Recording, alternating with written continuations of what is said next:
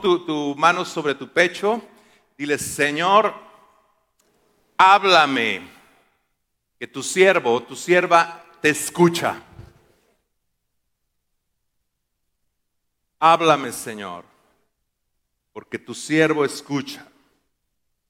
Amén, amén y amén.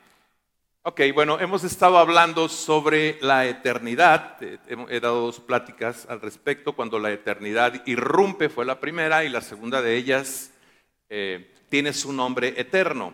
Y ahí hablamos que todo lo creado y todo cuanto existe fue hecho desde la eternidad.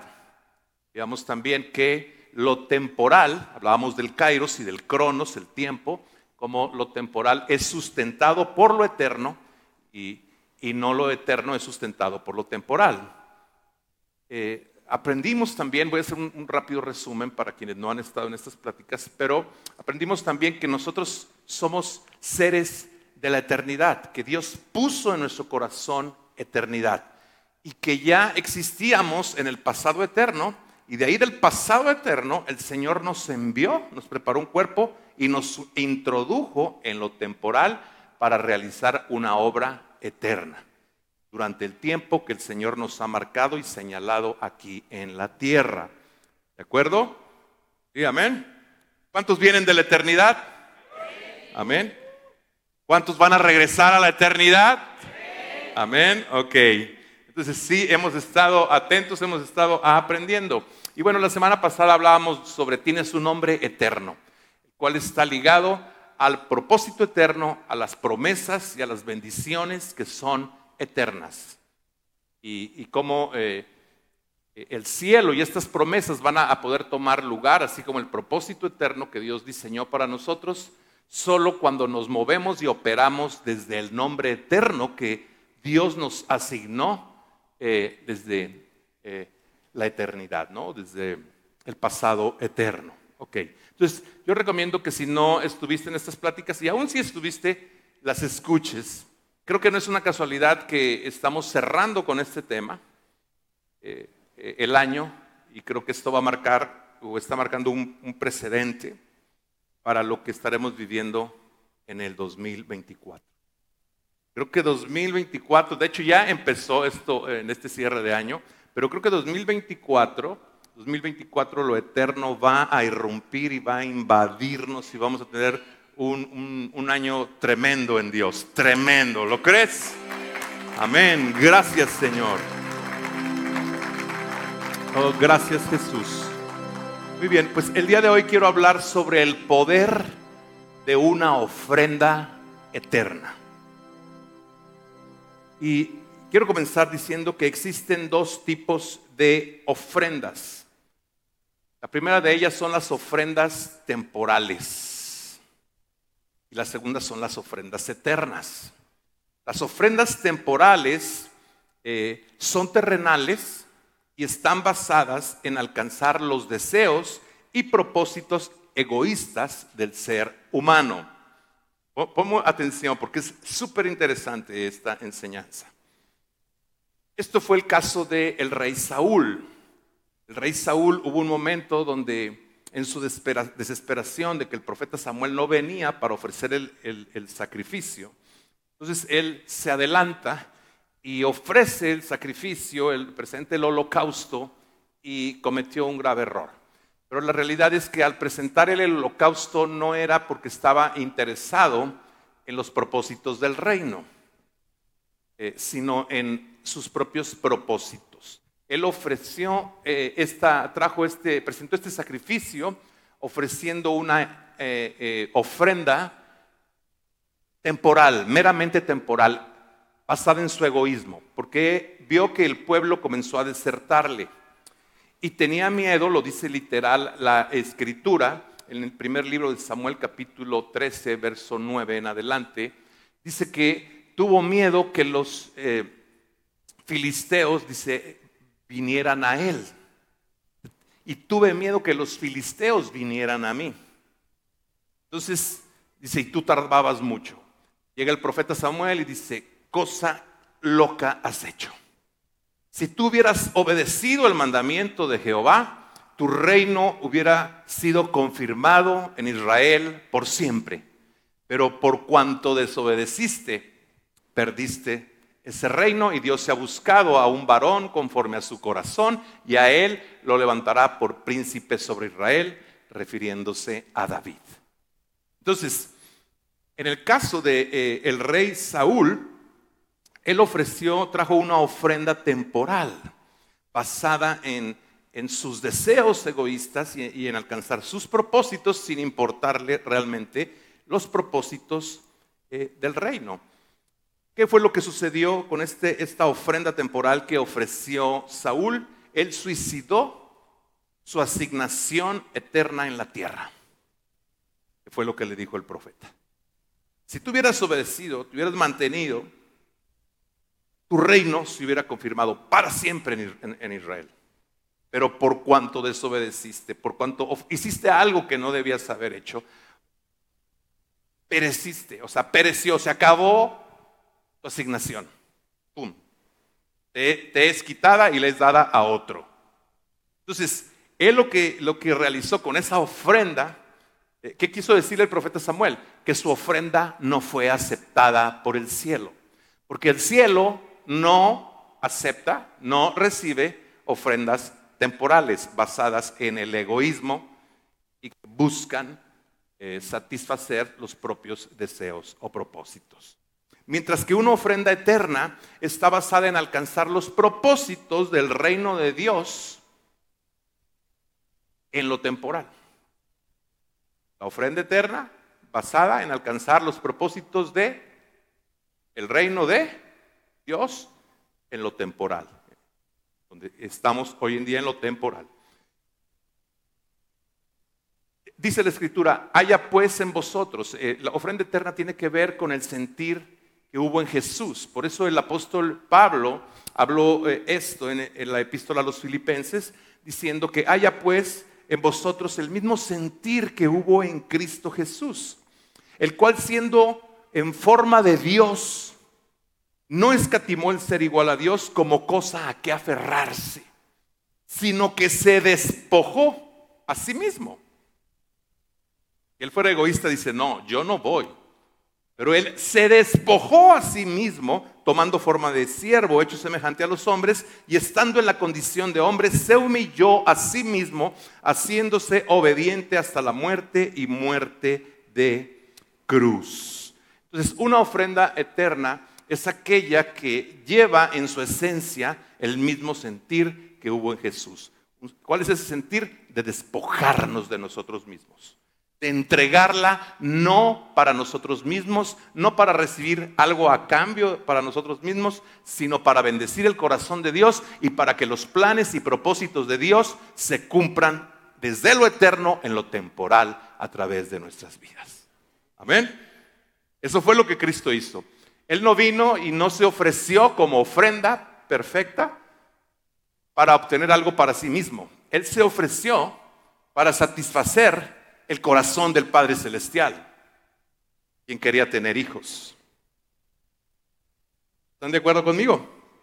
Esa fue la razón que lo movió. No buscó lo suyo. Yo quiero ver sonreír a mi Padre. Yo, quiero, yo, quiero, yo voy a, entregarme como una ofrenda para que los propósitos y los planes del reino de mi Padre puedan cumplirse en el planeta Tierra. ¿Ok? Entonces fue un, una ofrenda totalmente fuera de egoísmo. La ofrenda eterna, a diferencia de la ofrenda temporal que suicida nuestra asignación eterna en la tierra, esta tiene el poder de activar y de hacer irrumpir lo eterno en lo temporal. ¿Cuántos quieren que irrumpa lo eterno en lo temporal? Ya hemos hablado en las pláticas anteriores. ¿Qué hay en lo eterno? Salud, bendición, poder, santidad, amor, perdón, gloria divina. En la eternidad no hay cáncer, no hay enfermedad, no hay dolor, no hay tristeza, no hay ansiedad, no hay depresión, hay paz, hay provisión, hay riqueza. Amén. Entonces cuando irrumpe la eternidad, todo esto debe irrumpir. ¿Ven? Ahora, ¿qué implica presentar una ofrenda eterna? Número uno, lo primero que implica presentar una ofrenda eterna es sacrificio. Eh, una ofrenda eterna eh, tiene que ser sacrificial. Implica sacrificio por parte nuestra o de quien eh, presenta esa ofrenda. Recuerden, la salvación es gratuita, pero seguir a Jesús nos va a costar todo. A los discípulos les costó todo. Renunciaron a su propia vida, lo dejaron todo. Y esto no ha cambiado. A lo largo de la Biblia podemos encontrarlo y a lo largo de la historia de la iglesia hasta nuestros días podemos encontrar que esto no ha cambiado. Jesús habló de ello y dijo, el que no se niega a sí mismo, toma su cruz y me sigue, no es digno de ser mi discípulo. Entonces, salvación es gratuita, pero seguir a Jesús nos va a costar todo. ¿Qué quiere decir esto? Que implica sacrificio. El rey David conocía de eh, esta ofrenda eh, sacrificial y él conocía lo que era una ofrenda eterna. Quiero que vengan conmigo a la segunda, el segundo libro del profeta Samuel, capítulo 24.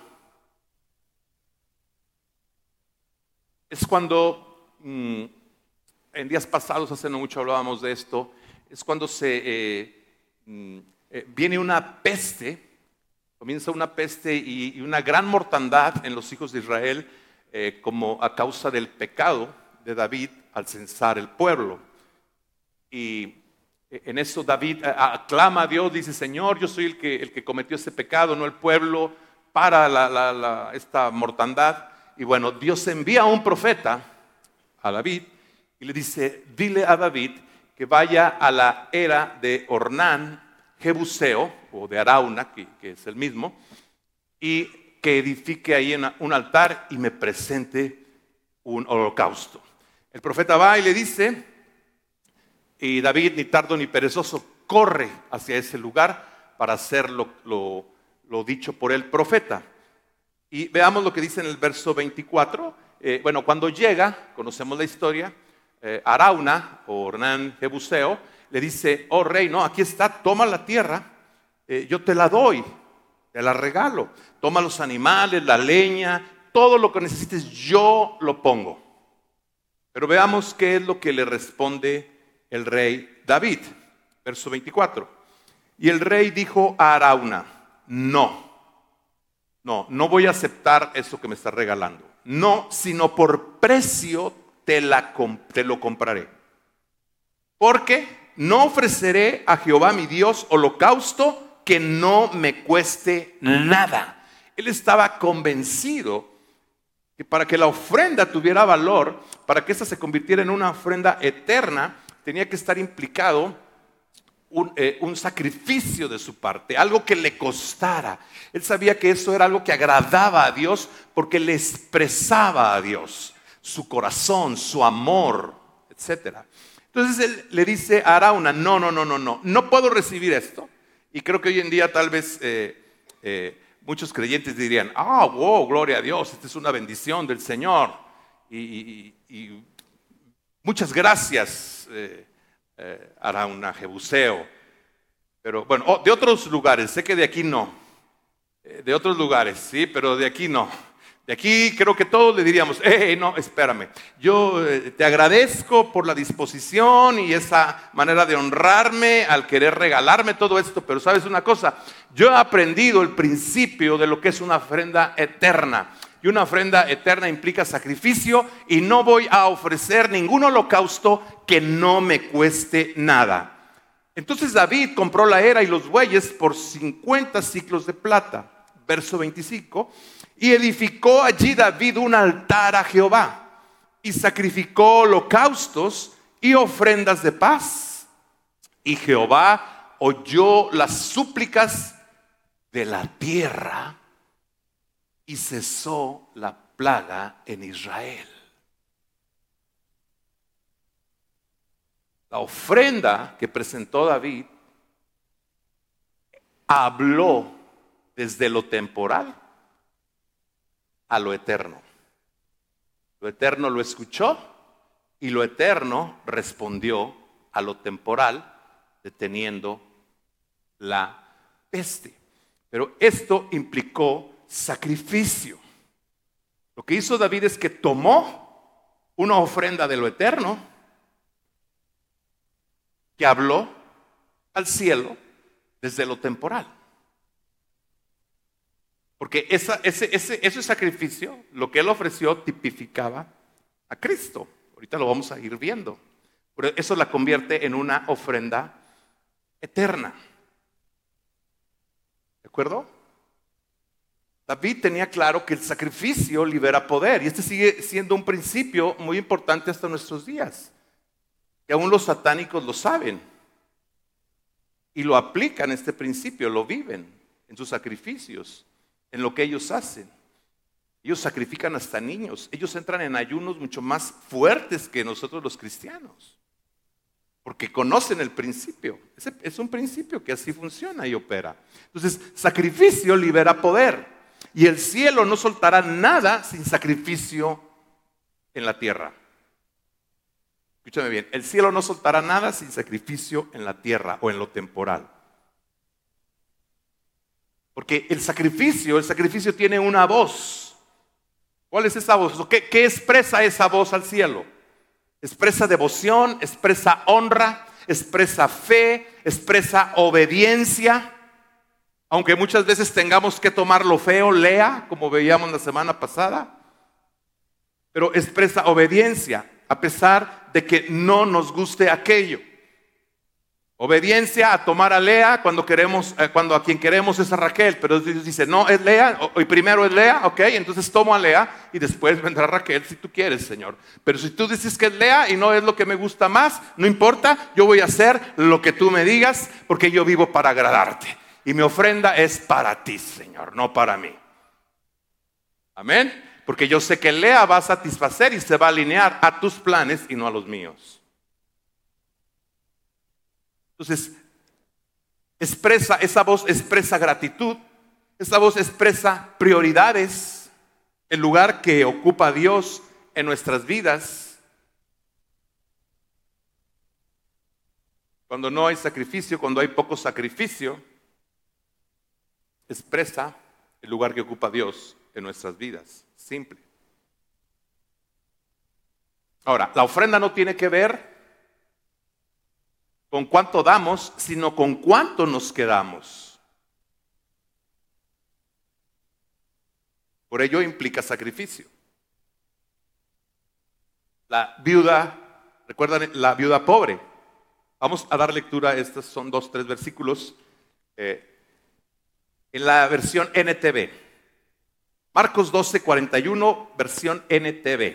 Jesús se sentó cerca de la caja de las ofrendas del templo y observó mientras la gente depositaba su dinero. ¿Cuántos saben que Jesús siempre está observando? A la hora que, que se abre el espacio para la ofrenda, Jesús siempre está observándonos. Y en esto que él observaba dice que mientras la gente depositaba su dinero, dice, muchos ricos echaban grandes cantidades. Entonces llegó una viuda pobre y echó dos monedas pequeñas.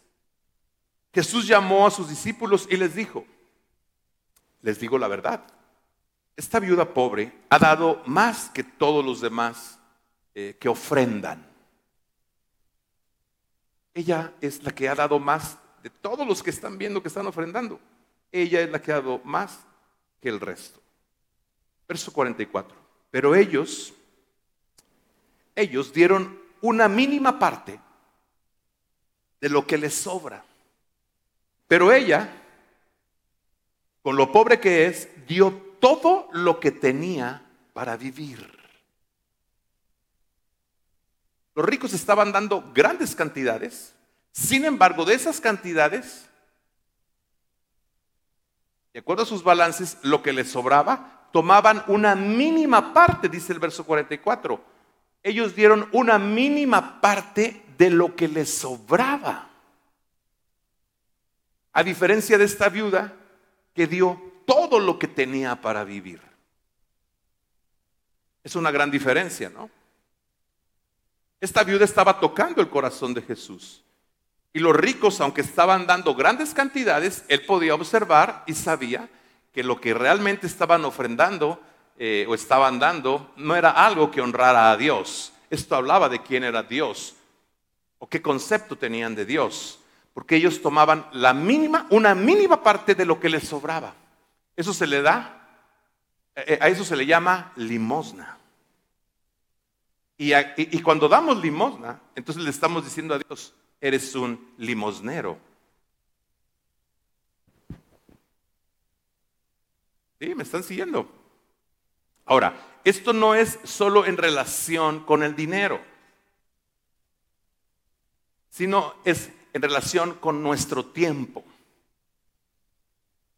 Y recuerde que la ofrenda no tiene que ver con cuánto damos, sino con cuánto nos quedamos nosotros.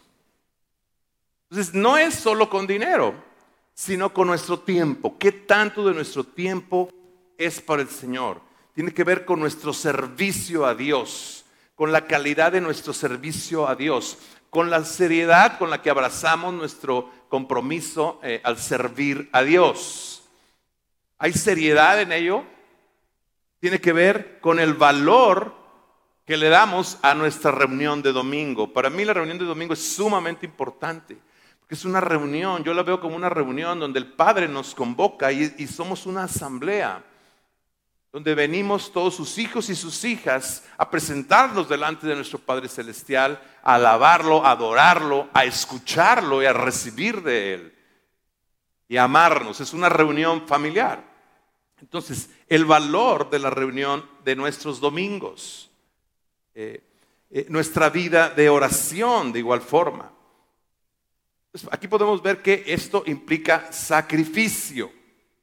Implica sacrificio. Esto es lo primero que involucra eh, presentar una ofrenda eterna. Lo primero que implica presentar una ofrenda eterna es sacrificial. ¿Queda claro hasta aquí? ¿Estoy siendo claro? ¿Sí o no? ¿Sí? Ok. Bueno, entonces esto nos va a costar.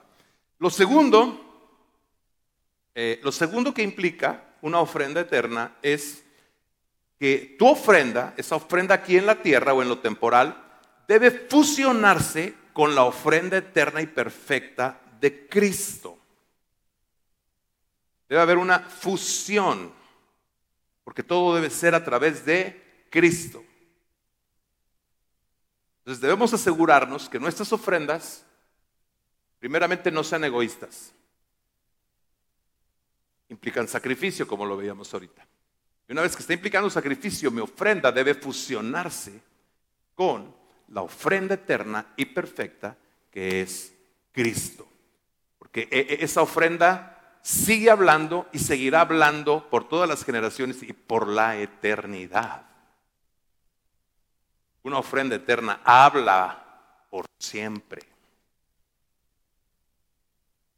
Vamos a ver un caso. Vamos para que entendamos esto. Jueces 13.1, Reina Valera, Jueces 13.1. El ángel del Señor visita a, Manoa y su esposa, padres de Sansón.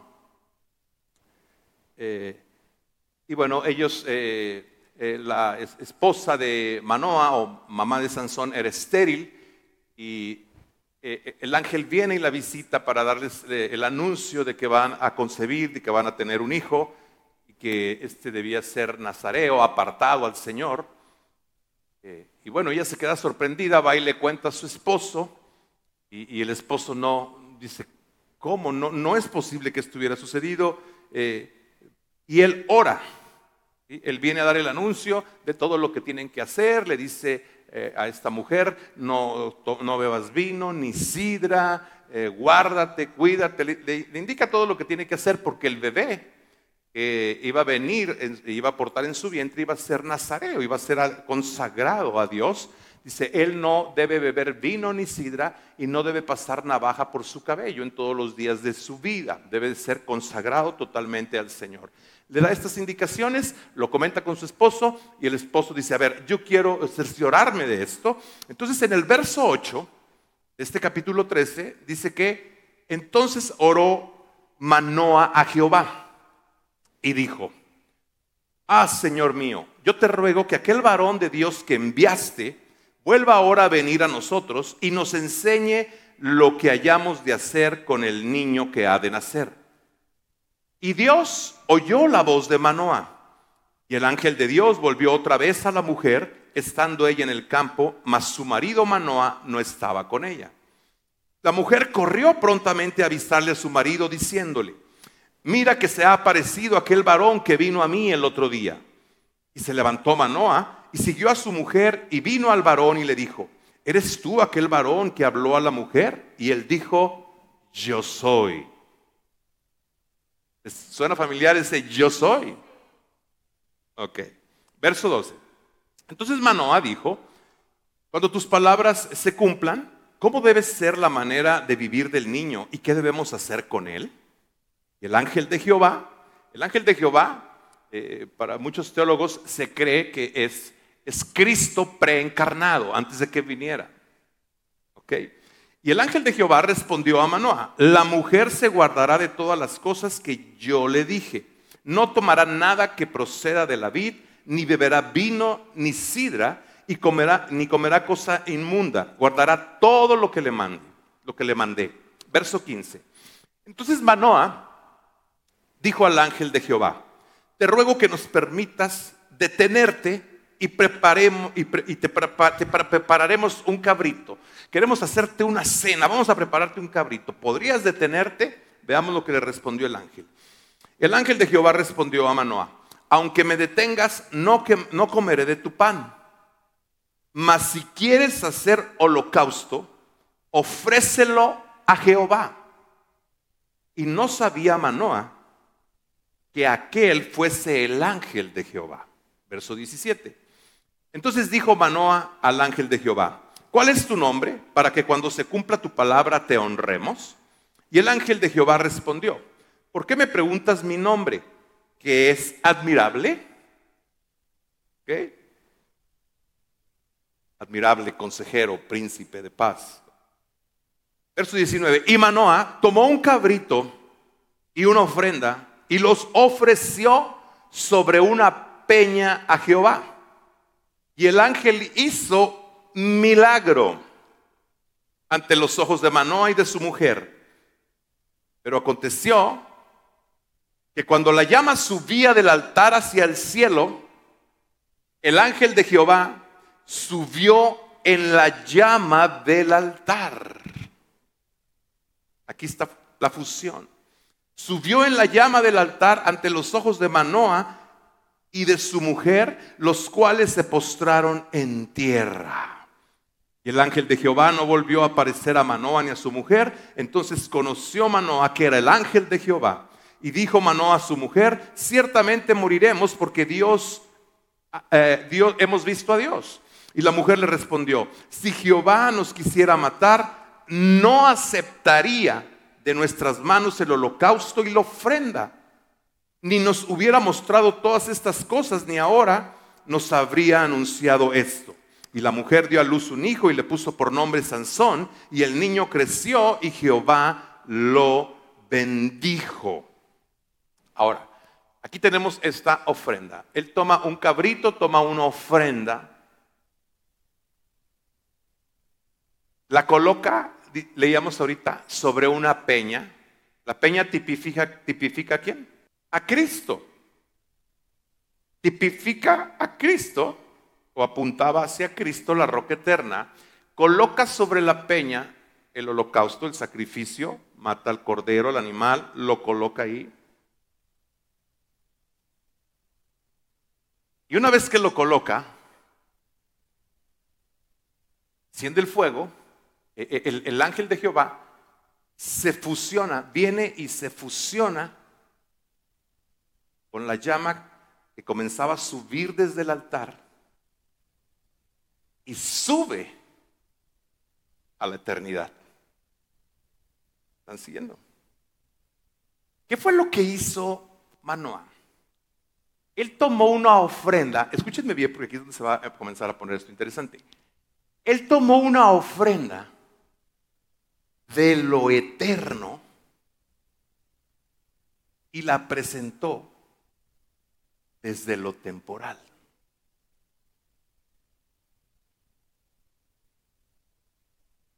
Los elementos que él empleó, el cabrito y el tipo de ofrenda que presentó, tipifican a Cristo.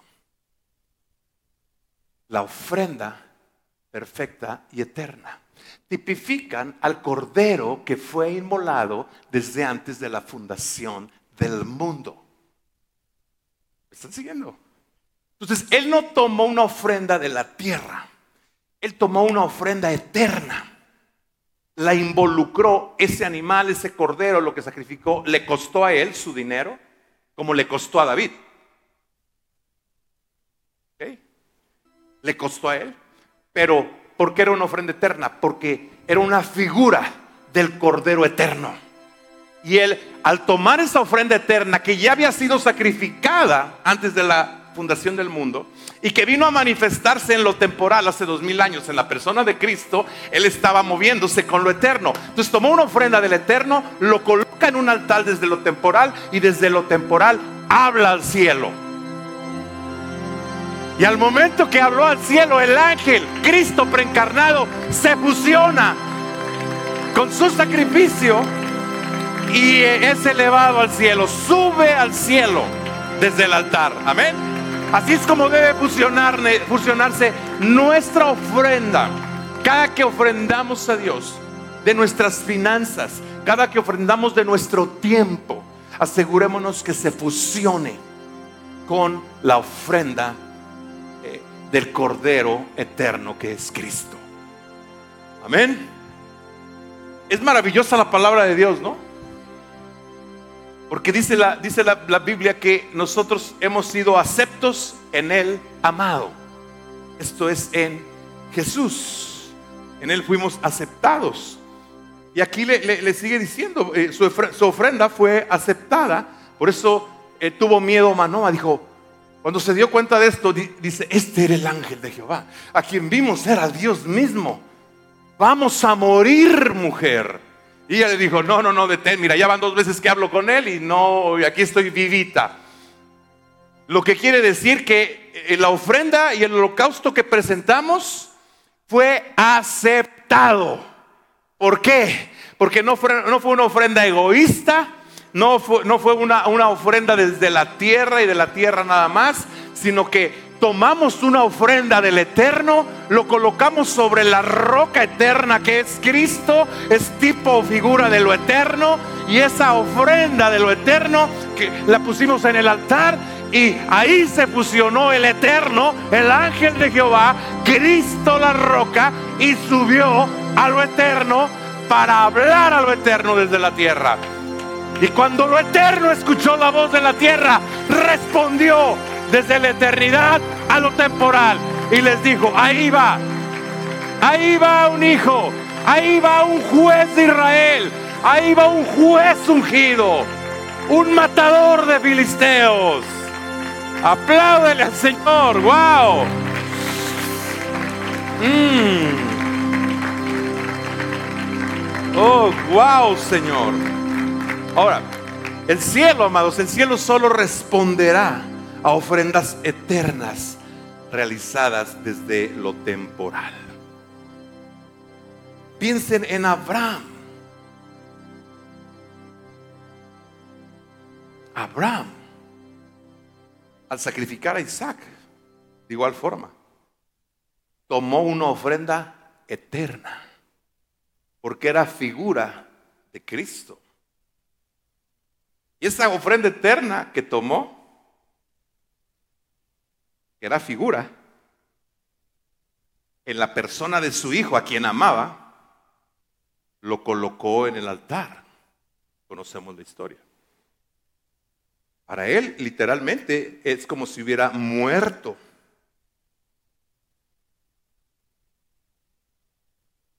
Pero al hacerlo, él habló al cielo desde lo temporal. Tomó lo feo de aquello que muchas veces no quisiéramos despojarnos. Pero cuando Dios nos dice, sube al monte Moria y entrégame a tu Isaac, a tu amado Isaac, a tu único Isaac, aquel que está compitiendo conmigo. Y nos duele porque amamos a ese Isaac y no queremos despojarnos de Isaac. porque duele. Abraham lo hizo. Él tomó una ofrenda eterna. Dijo, este es un tipo de Cristo. En él se van a cumplir las promesas. Lo veíamos la, semana pasada. Aquí está. Lo coloca en el altar y desde ahí, desde el altar, esa ofrenda que fue tomada de lo eterno, habló al cielo, habló a lo eterno, emitió una voz a lo eterno. Lo eterno escuchó esa voz y respondió a la tierra. Le respondió, Él entregó un hijo y el cielo, Él entregó un hijo a la eternidad y la eternidad le respondió con multitudes. Amén. Así es la forma en que responde el cielo. Esa es la forma en que responde el cielo. Él se despojó y, pudo recibir muchedumbre de hijos. Ahora, Gedeón. Gedeón es otro de los casos. Jehová, Gedeón, conocido como un cobarde en la tierra, pero en el cielo no era conocido como un cobarde, en el cielo era conocido como un valiente. La semana pasada hablábamos del nombre eterno. Entonces, vamos, vamos un poquito a la vida de Gedeón, a lo que vivió Gedeón. Eh, eh, cuando los hijos de Israel eh, eran oprimidos por los madianitas, y entonces el ángel del Señor, el mismo ángel de Jehová, se le aparece a Gedeón. Viene y se le aparece a Gedeón para hablarle de su llamado. jueces capítulo 6,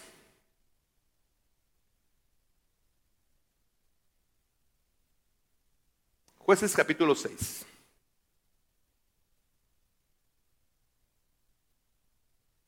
Observen la, óptica del cielo y la óptica de, la, de lo temporal o de la tierra.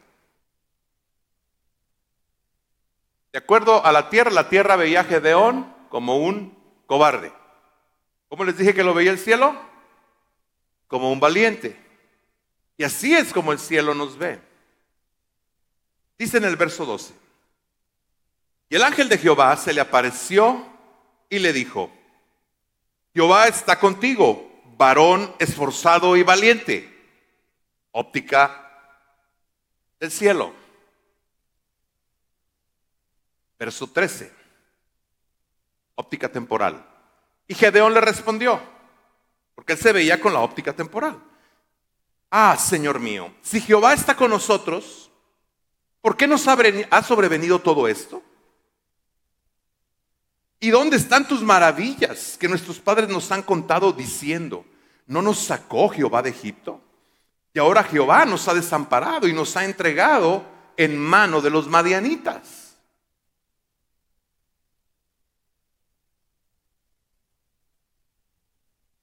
¿Le resulta familiar? ¿Por qué nos ha sobrevenido todo esto? A mí me resulta familiar. Y a menudo me he hecho esta pregunta. Señor, pero ¿por qué me ha sobrevenido todo esto? ¿Y dónde están las maravillas que nuestros padres nos contaron? ¿Y dónde están las maravillas que vemos en la Biblia? ¿Y dónde están las maravillas que leemos en la historia de los avivamientos?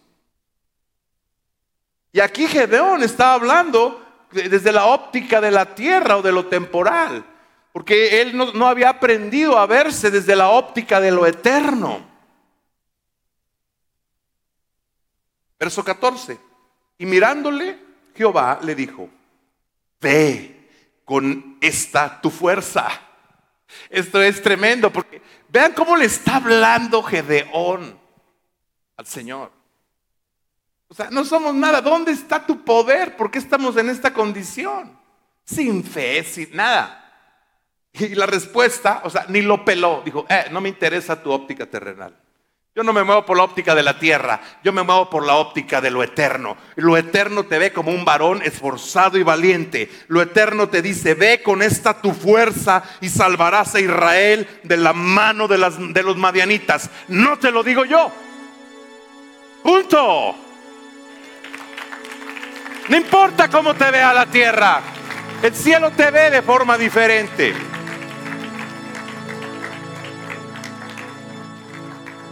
Vean, todo esto ya que le dice el Señor a Gedeón. Verso 15. Entonces le respondió, Ah, Señor mío, ¿con qué salvaré yo a Israel? He aquí que mi familia es pobre, no tengo recursos. Es, muy, es pobre en Manasés y yo el menor de la casa de mi padre. otra vez, óptica de la tierra ahí, de lo temporal. Verso 16. Jehová le dijo, óptica del cielo. Jehová le dijo, ciertamente yo estaré contigo y derrotarás a los madianitas como a un solo hombre. Eran multitudes, parecían langostas. Y Dios le dijo, vas a derrotarlos como si estuvieras peleando con un solo hombre. Tal poder va a descender de lo eterno sobre ti que vas a enfrentar a esa multitud de madianitas y vas a derrotarlos, a derribarlos como si fuera un solo hombre. Aleluya.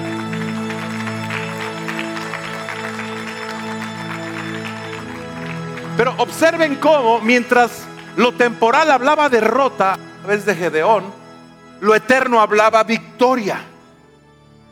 Y mientras lo temporal abre derrota sobre ti, ten en cuenta que lo eterno está hablando victoria sobre ti.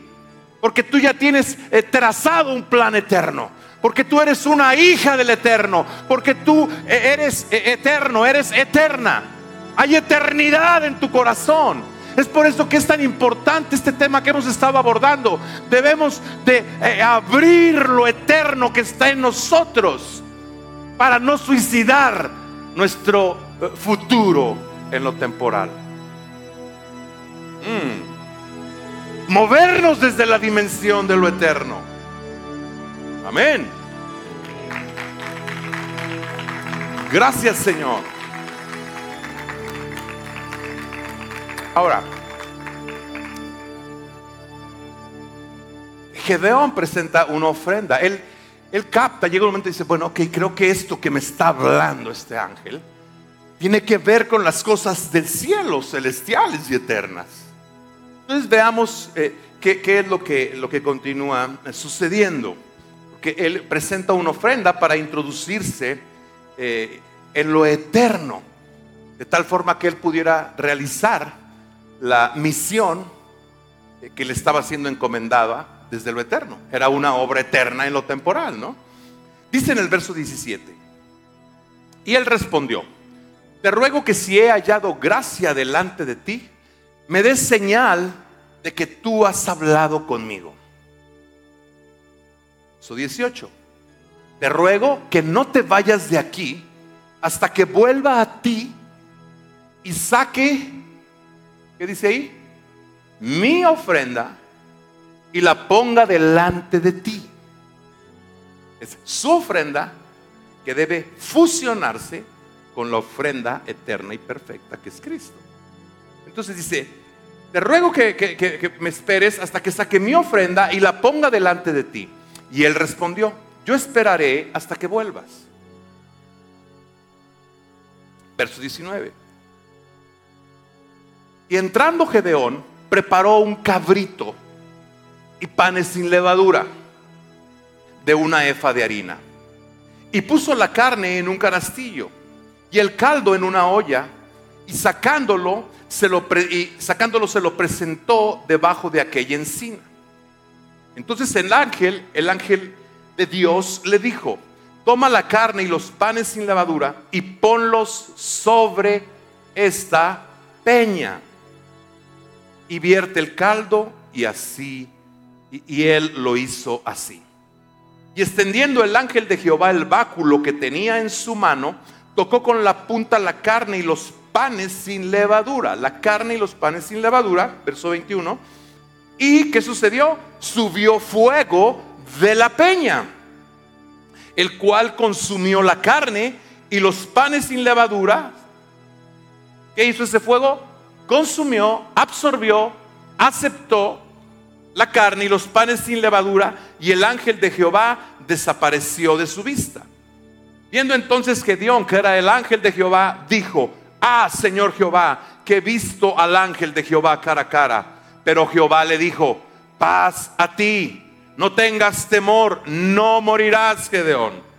Y edificó allí Gedeón un altar a Jehová y lo llamó Jehová Shalom. Esto quiere decir el Señor es paz, el cual permanece hasta hoy en Ofra de los Abieseritas. Ahora, aquí tenemos a, a Gedeón y Gedeón De igual forma, trae una ofrenda de lo eterno y la coloca en el altar.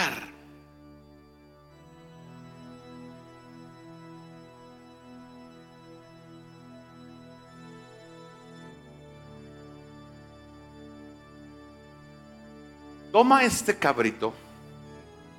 Al tomar este cabrito estaba tomando una ofrenda de, de lo eterno. Y toma los panes sin levadura que representan o en figura de Cristo sin pecado. el cabrito, el cordero inmolado, son los que trae, y sacrifica el animal y coloca estas ofrendas en el altar. Entonces, cuando traes una ofrenda de lo eterno y la presentas en el altar desde lo temporal, esa ofrenda habla a lo eterno. Es aceptada por lo eterno. Es recibida por lo eterno y es respondida desde lo eterno a la tierra.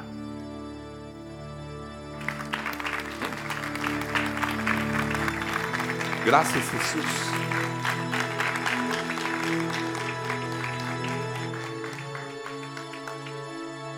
Escúcheme esto.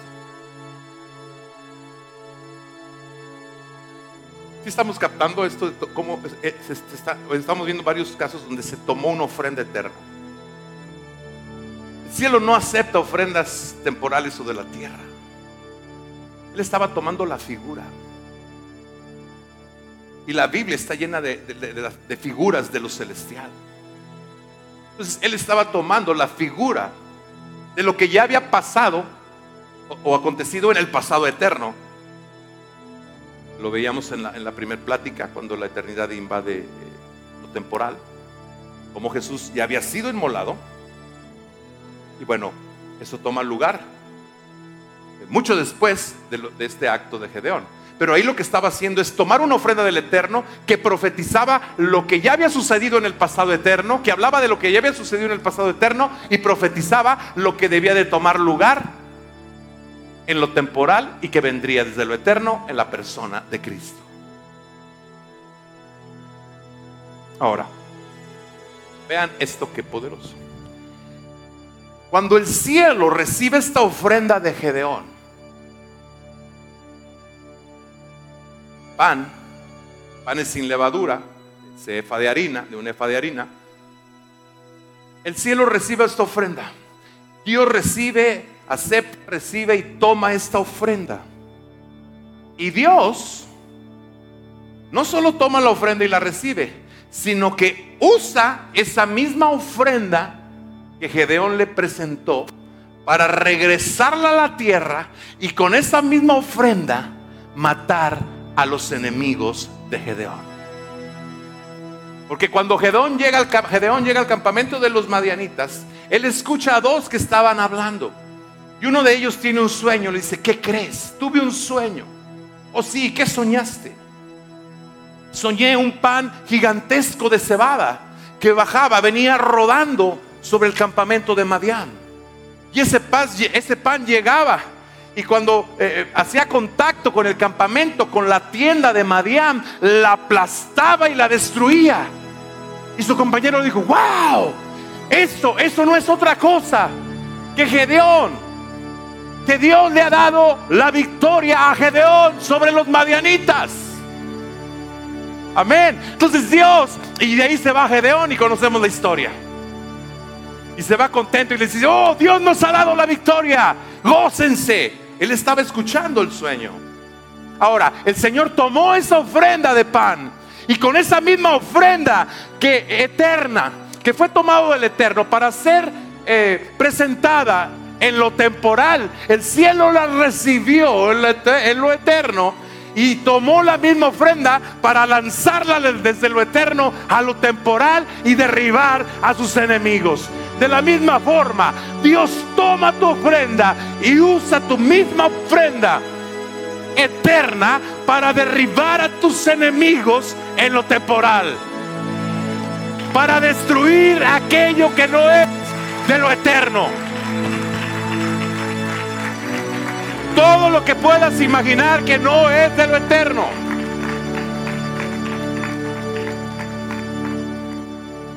Ofrendas son importantes para Dios.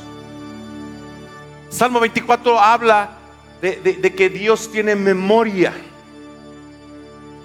de nuestras ofrendas. Él tiene memoria. Él recuerda tu ofrenda. Por eso cuando le damos al Señor, debemos darle con el corazón y la posición correcta. No te doy para que me des, aunque no me des, yo te doy porque te amo, porque tú eres mi Dios y porque yo quiero honrarte. Quiero expresarte mi honra, quiero expresarte mi devoción, mi admiración, mi respeto a ti, expresarte mi gratitud, quiero expresarte mi obediencia.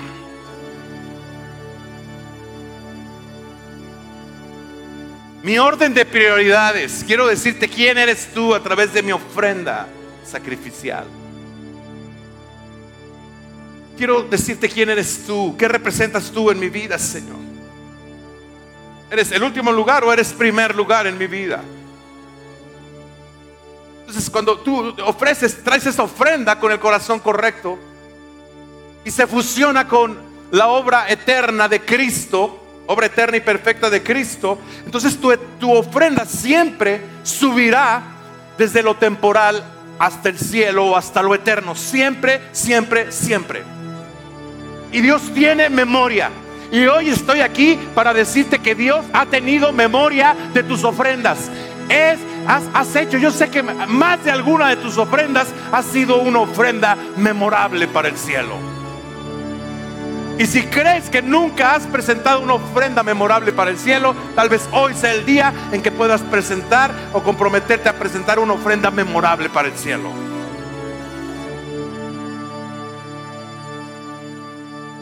Amén. Porque esas ofrendas irrumpen en el corazón de Dios. Invaden el corazón de Dios. Wow.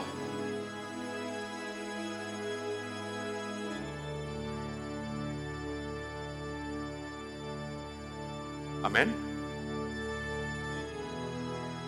Esto es el poder de una ofrenda eterna. Esto vino a cambiarle la vida no solo a Gedeón, a todo Israel. Porque ahí se levantó un avivamiento. Hicieron papilla a los madianitas.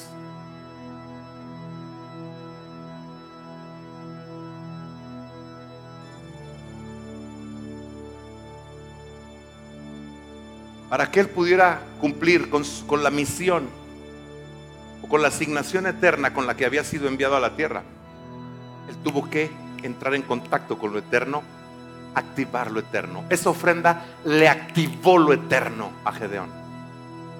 Porque él no se veía a sí mismo como el cielo lo veía.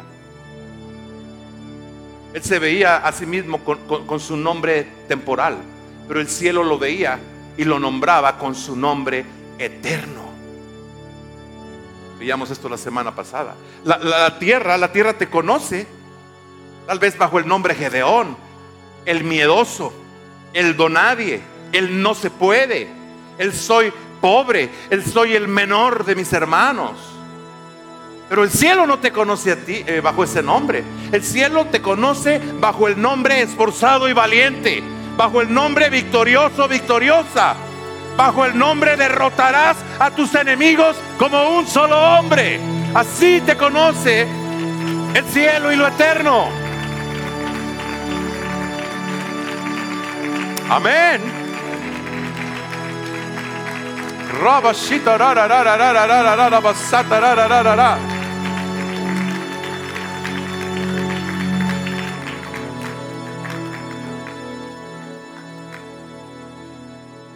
Cerrar con esto.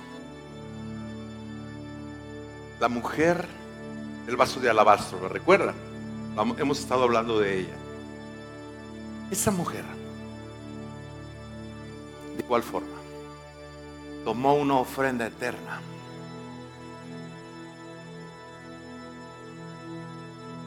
Y entró en casa de, de Simón el leproso, donde había venido Jesús. Y rompe su vaso de alabastro. Era un, era un perfume de alto costo. Algunos teólogos creen, no me acuerdo si se los comentaba en días pasados o no, pero bueno, si no, se los volveré a comentar.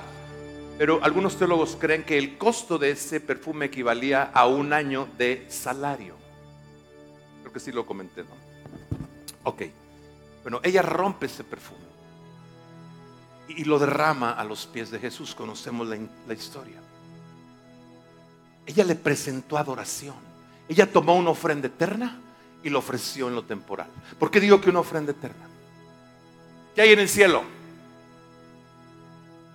De, lo que hizo ella, de lo que ella presentó. Adoración. Ella presentó adoración. En el cielo hay adoración. Entonces toma algo de lo que hay en, en la eternidad, toma esa ofrenda eterna y la presenta en lo temporal al tirarse a los pies de Jesús, al romper el perfume, al derramar el perfume, bañar los pies de Jesús, bañar la cabeza de, Jesús con ese perfume, llorar, enjuagar, limpiar sus pies con sus cabellos, mezclar el perfume con sus lágrimas, dejar salir el olor de su corazón, el, el el aroma, la fragancia de su corazón. Y era un perfume grato que llenó todo el lugar. Porque miren, miren, miren, esto. Simón, quien eh, eh, era el anfitrión, o había venido, había invitado a Jesús. Él, Simón, él habló con lo eterno. Trajo lo eterno a su casa. Lo eterno le hizo un milagro, lo había sanado de la lepra. Pero él se, perdió de operar en lo eterno. Y se puso a juzgar lo que hacía aquella mujer. Aquella mujer entró, fíjense, entró bajo el nombre de una ramera. Presentó su ofrenda eterna en lo temporal. Y salió cambiando su nombre de una ramera por su nombre eterno. Cambió su nombre temporal por su nombre eterno. Cambió un futuro gris y oscuro por un futuro glorioso y eterno.